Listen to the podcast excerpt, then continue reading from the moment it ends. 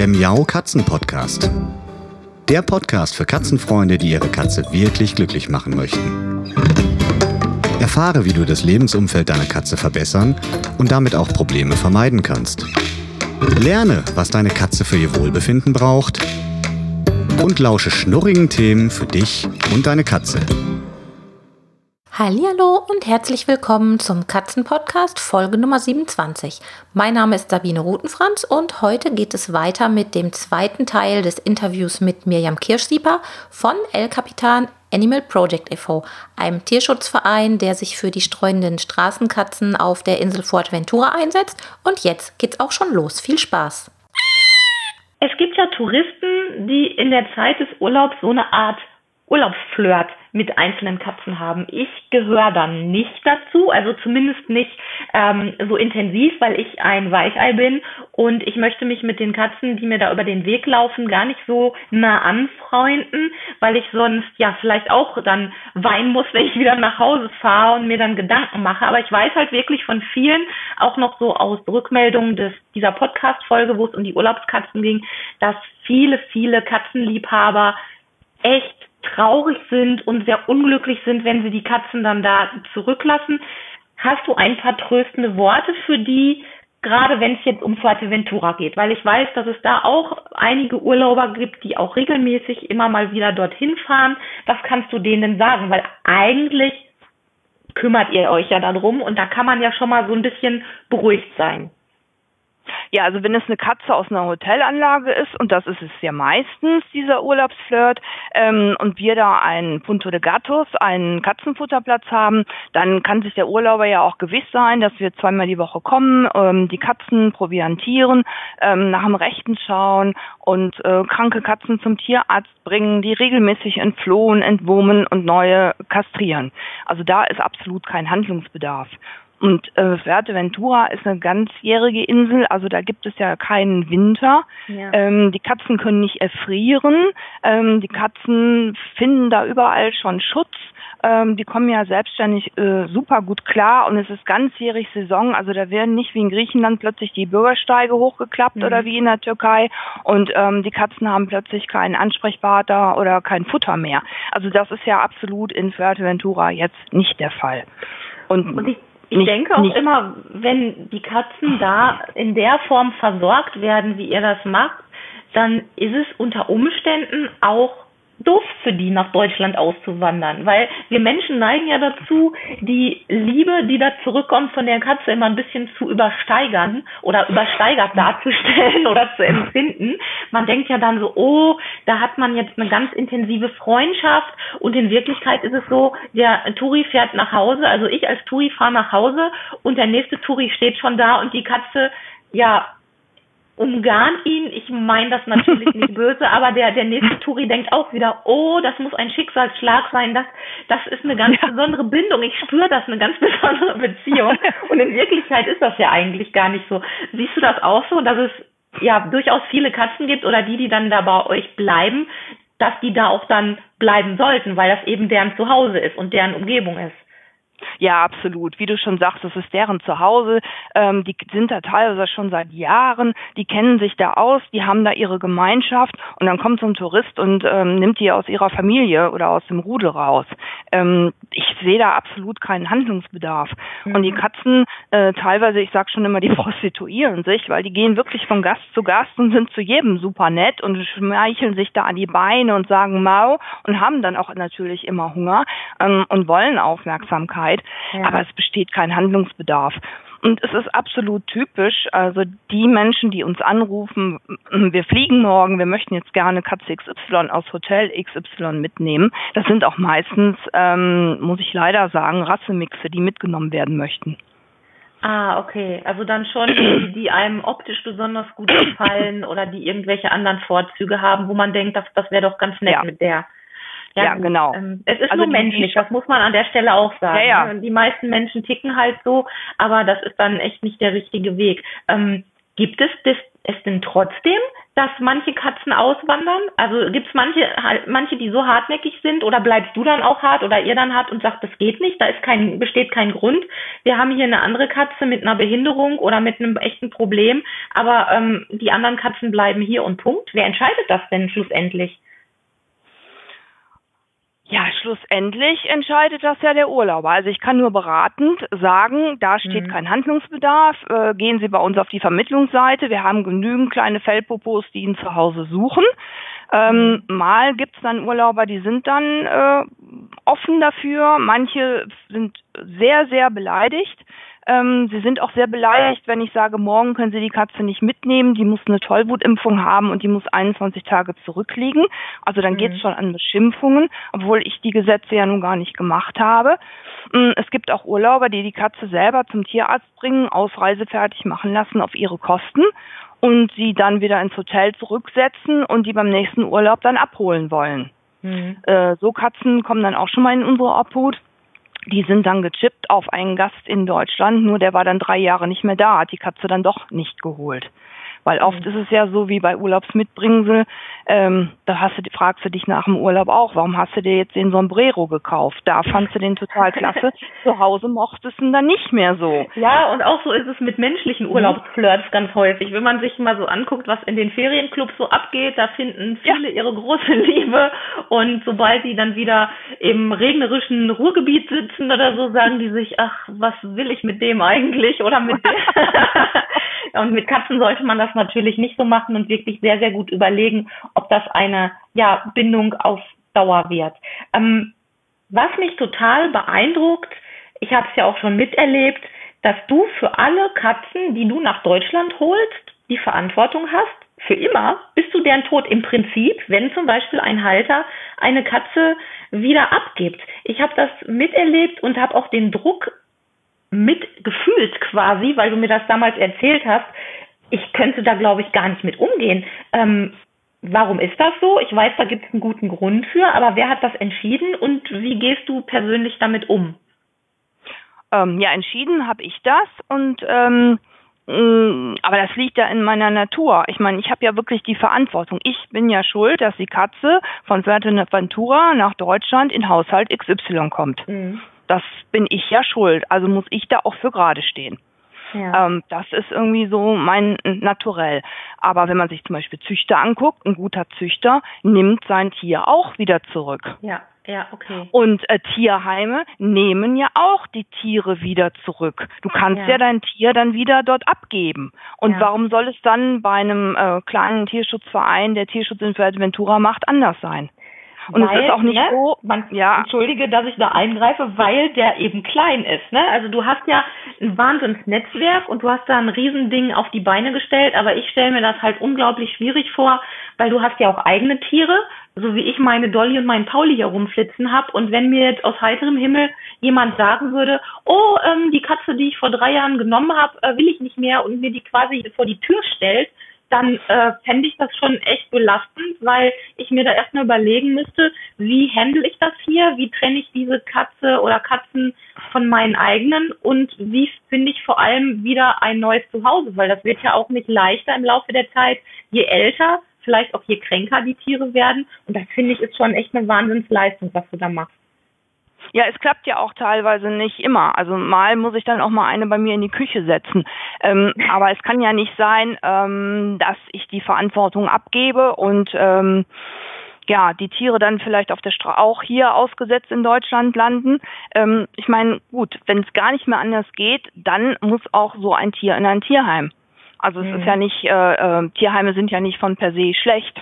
Ne? Ja, ja, also, das stimmt absolut. Und, wenn, wenn, wenn, ne? und, ja, ich bin auch froh, dass es Tierheime gibt und eventuell hätte dann so eine Katze, so ein Rückläufer, dann vielleicht auch eine bessere Vermittlungschance in einem ordentlichen Tierheim. Mhm. Aber das muss natürlich der Halter, ähm, dann, dann muss man gemeinsam zu einem Konsens kommen. Ja. Und zum und Glück. Man muss, man muss äh, immer sprechen, sich überlegen genau. und auch nicht einfach nur sagen, ich kann jetzt nicht mehr und das Tier irgendwo abstellen, sondern man muss das Ganze auch zu Ende denken, wie, das, wie sich das eigentlich auch gehört. Ja, und ich kann auch nicht jetzt sagen, so bis 17 Uhr muss die Katze weg. Ähm, also das äh, funktioniert dann auch nicht. Man muss uns ja auch schon mal ein bisschen Zeit geben, damit wir eine Lösung finden. Und wenn gerade auch äh, Verhaltensprobleme äh, oder so auftreten, dann äh, möchten wir natürlich auch im Vorfeld da schon drüber unterrichtet werden. Und wir können ja auch Hilfestellungen geben oder wir können ja auch ähm, den Rat von Tierpsychologen ähm, einholen oder auch ja. da Tierpsychologen empfehlen oder Tierärzte. Also keiner wird bei uns da auch allein gelassen mit ja. seinem Problem. Eigentlich eine sehr luxuriöse Situation, finde ich, wenn ich mir vorstelle, ich hätte jetzt Katzen von dir, da wäre ich schon mal sehr beruhigt, weil ich dich da immer als Anlaufstelle hätte und du sicherlich immer einen kompetenten Rat wüsstest, an wen ich mich wenden kann oder wie ich mit meinem Problem, was ich vielleicht habe, dann umgehen kann. Ich würde noch mal gerne zum Thema Urlaub zurückschwenken, aber nicht auf Fuerteventura speziell, sondern mal so allgemein. Ähm, ich denke da sehr häufig drüber nach, auch wenn wir in Urlaub fahren.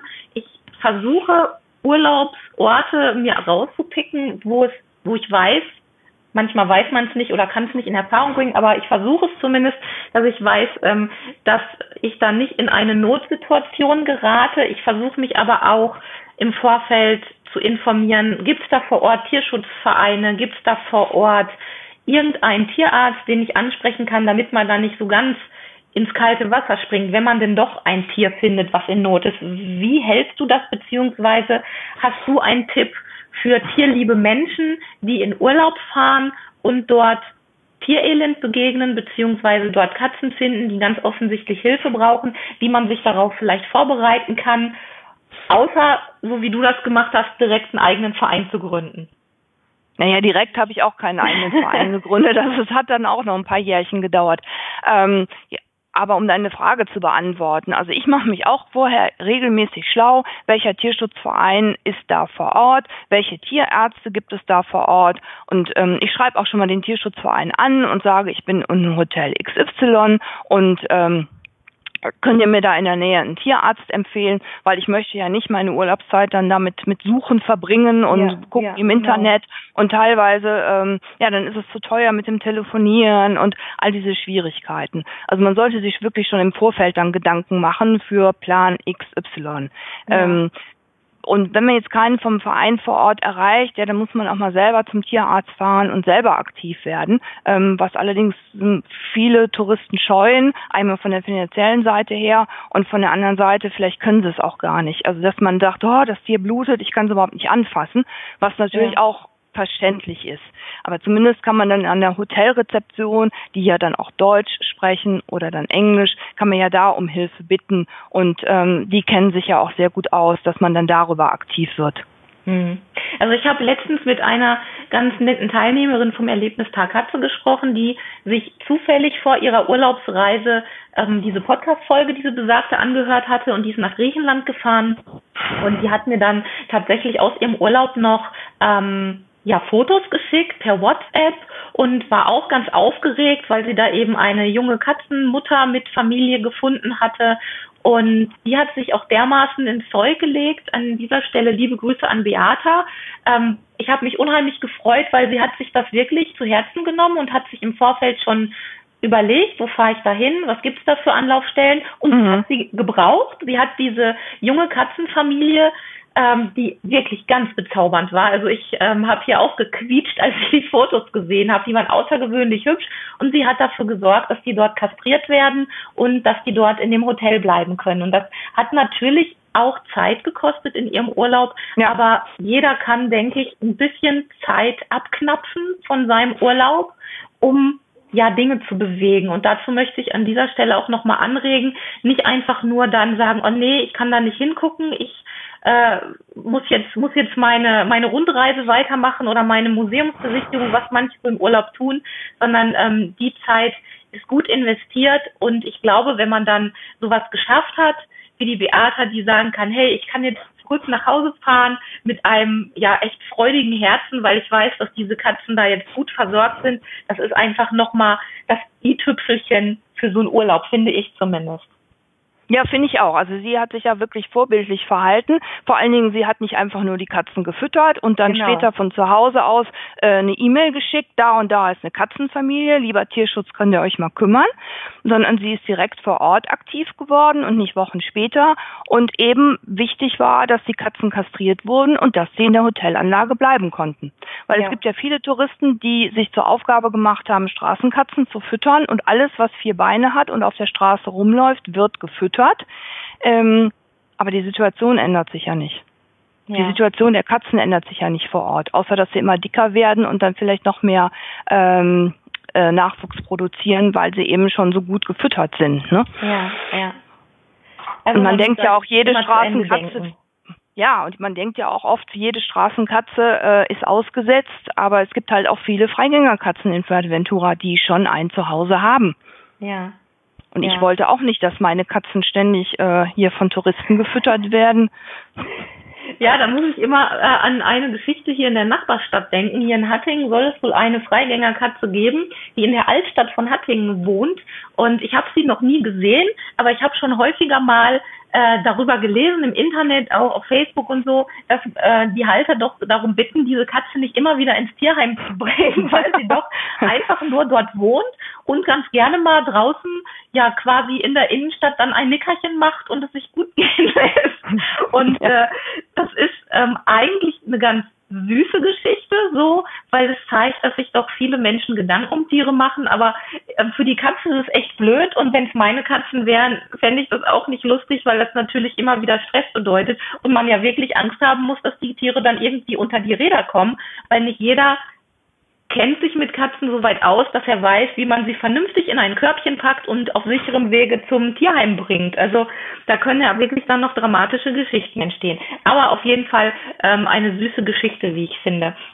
Hm, wenn jetzt jemand Lust bekommt und da schon länger drüber nachdenkt, er möchte einen eigenen Tierschutzverein in seinem Lieblingsurlaubsort gründen, weil er zum Beispiel dort ja die Möglichkeit hat, regelmäßig zu wohnen, weil es da vielleicht haben die Eltern, Großeltern, Onkel, Tante da eine, eine Ferienwohnung oder man selbst sogar, man fährt regelmäßig dorthin. Was kannst du denjenigen empfehlen, wo die anfangen sollen? Was ist so die, die, der größte Anfangsfehler, den man machen kann, wenn man so, ein, so einen Auslandstierschutzverein gründet?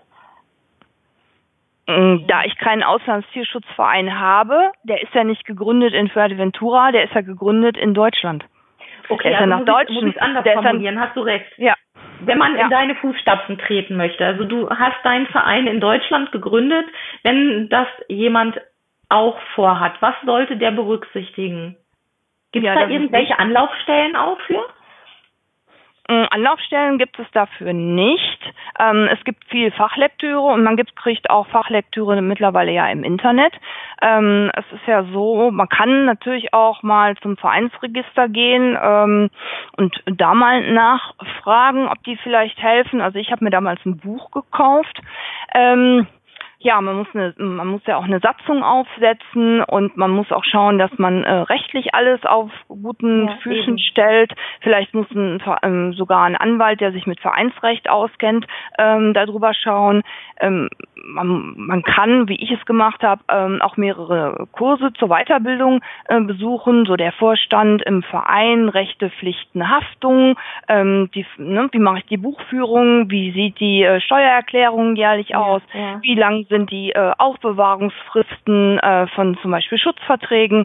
Ähm, also es ist ähm, viel, viel mehr Behördenkram und Bürokram als Katzen retten und Katzen streicheln. Ja, also man sollte sehr realistische Tipps von dir und ich glaube, die tun dem einen oder anderen gut, der sich das so ja schön und erfüllend vorstellt, sich nur um die Katzen zu kümmern, weil es ist nun mal wirklich jede Menge Papierkram, der damit verbunden ist und man muss eben auch sehr viel mit Menschen zu tun haben wollen, irgendwie, auch weil es einfach notwendig Ja, ja, man ist. hat ja, man hat, hat man mehr ja mit Menschen. Man hat sogar mehr mit Menschen als mit Katzen dann zu tun, ja. Ja, und in und Befindlichkeiten. Ja.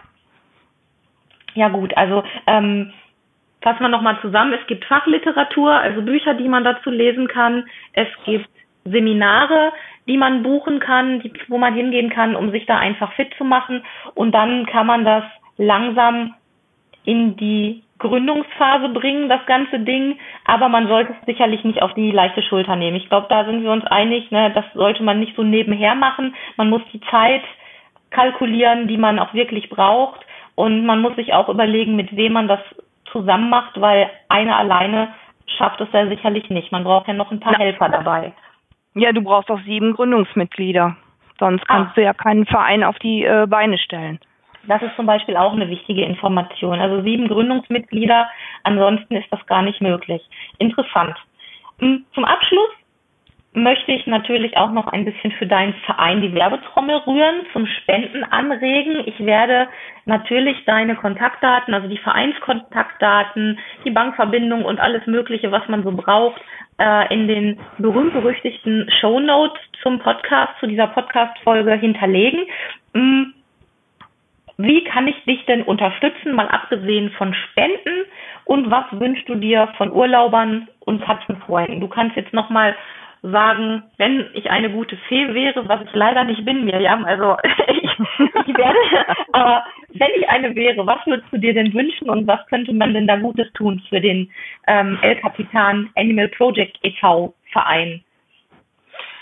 Ja, du hast es schon angesprochen, außer Spenden. Aber Spenden ist gerade das große Thema, weil unsere Tierarztkosten ja doch immens sind. Also wir sind, mhm. haben durchschnittlich monatliche Tierarztkosten bei ähm, ungefähr vier Tierkliniken auf der Insel von viereinhalbtausend Euro. Und ähm, ja. wir sind nur 150 Mitglieder, also das, ähm, die Spenden müssen ja alle gesondert noch aufgebracht werden. Es geht ja nicht nur um die Versorgung der Tiere, sondern eben auch eben um Kastrationen und ähm, eben diese aufwendigen OPs und Unfallbehandlungen. Ähm, also Spenden wäre schon, wäre schon schön. Ähm, man kann auch Patenschaften abschließen für Katzen, die in unserer Obhut sind ähm, oder für Hotelkatzen. Das geht sogar schon ab zwei Euro im Monat. Ähm, da kann man schauen, ja, man kann äh, unsere Setcards aushängen. Ähm, Setcards, da sind unsere Vermittlungskatzen ähm, drauf. Jede mhm. hat ihre eigene Setkarte, die könnte man aushängen. Äh, man könnte kleinere Aktionen für uns machen, zum Beispiel einen Kaffee trinken für El Capitan.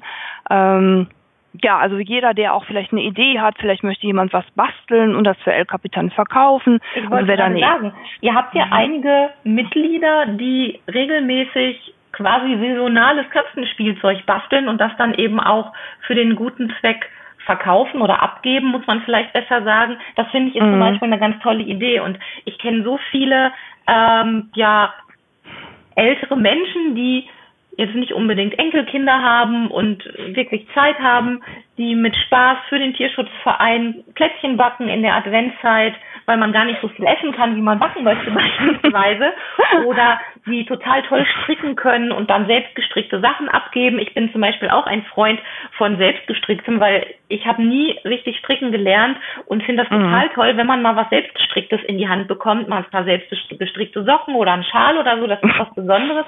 Und da mhm. kann man sicherlich viele Dinge machen, auf die man so auf den ersten Blick gar nicht kommt. Und man kann natürlich auch Mitglied in eurem Verein werden, quasi regelmäßig zahlen, Vereinsmitglied sein und so den Verein unterstützen. Das ist ja auch noch eine Möglichkeit. Genau, das ist auch noch eine Möglichkeit. Du musst aber nicht Mitglied werden, du kannst auch einfach nur einen Dauerauftrag machen. Also es wird da keiner gezwungen, Mitglied in unserem Verein zu werden. Stimmt, das ist auch nochmal eine Möglichkeit. Dann haben wir, glaube ich, jetzt ganz viel aufgezählt. Ich danke dir sehr herzlich für deine Zeit. Ich fand es super spannend. Ich habe wieder viel dazugelernt und wenn wir uns das nächste Mal sehen, ist ja gar nicht so lange hin, dann sehen wir uns ja wieder zum Katzenseminar. Da werde ich sicherlich wieder irgendwelche Fragen haben, weil wenn man da nicht so drinsteckt über beide Ohren wie du, dann sind die Sachen einfach immer noch sehr theoretisch und man vergisst das eine oder andere wieder. Und dann bin ich immer froh, wenn ich dich fragen kann und dich löchern kann, was es da wieder für Sachen gibt, die ich noch nicht abgespeichert habe in meinem Kopf. Dann wünsche ich dir einen wunderschönen Tag und sage bis ganz bald. Ja, ich dir auch. Herzlichen Dank für dieses Podcast-Interview und alles Gute und wir sehen uns bald. Genau, bis dahin. Tschüss, Mirjam. Bis dahin. So, das war die zweite Folge meines Interviews mit Mirjam Kirschsieper von El Capitan Animal Project e.V. Weitere Informationen zum Verein findet ihr unter www.katzen-podcast.de. Dann geht ihr auf diese Folge, das ist die Folge Nummer 27 und so gelangt ihr zu den Show Notes und da habe ich euch alle wichtigen Informationen verlinkt wie ihr der Miriam helfen könnt, wie ihr den Verein unterstützen könnt, wie ihr Mitglied werden könnt im Verein und, und, und. Das findet ihr alles da.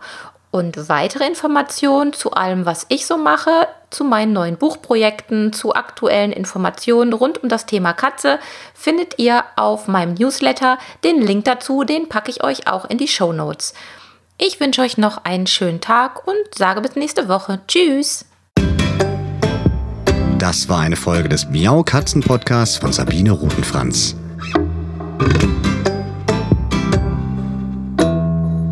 Weiterführende Informationen zur Sendung findest du im Internet auf www.katzen-podcast.de.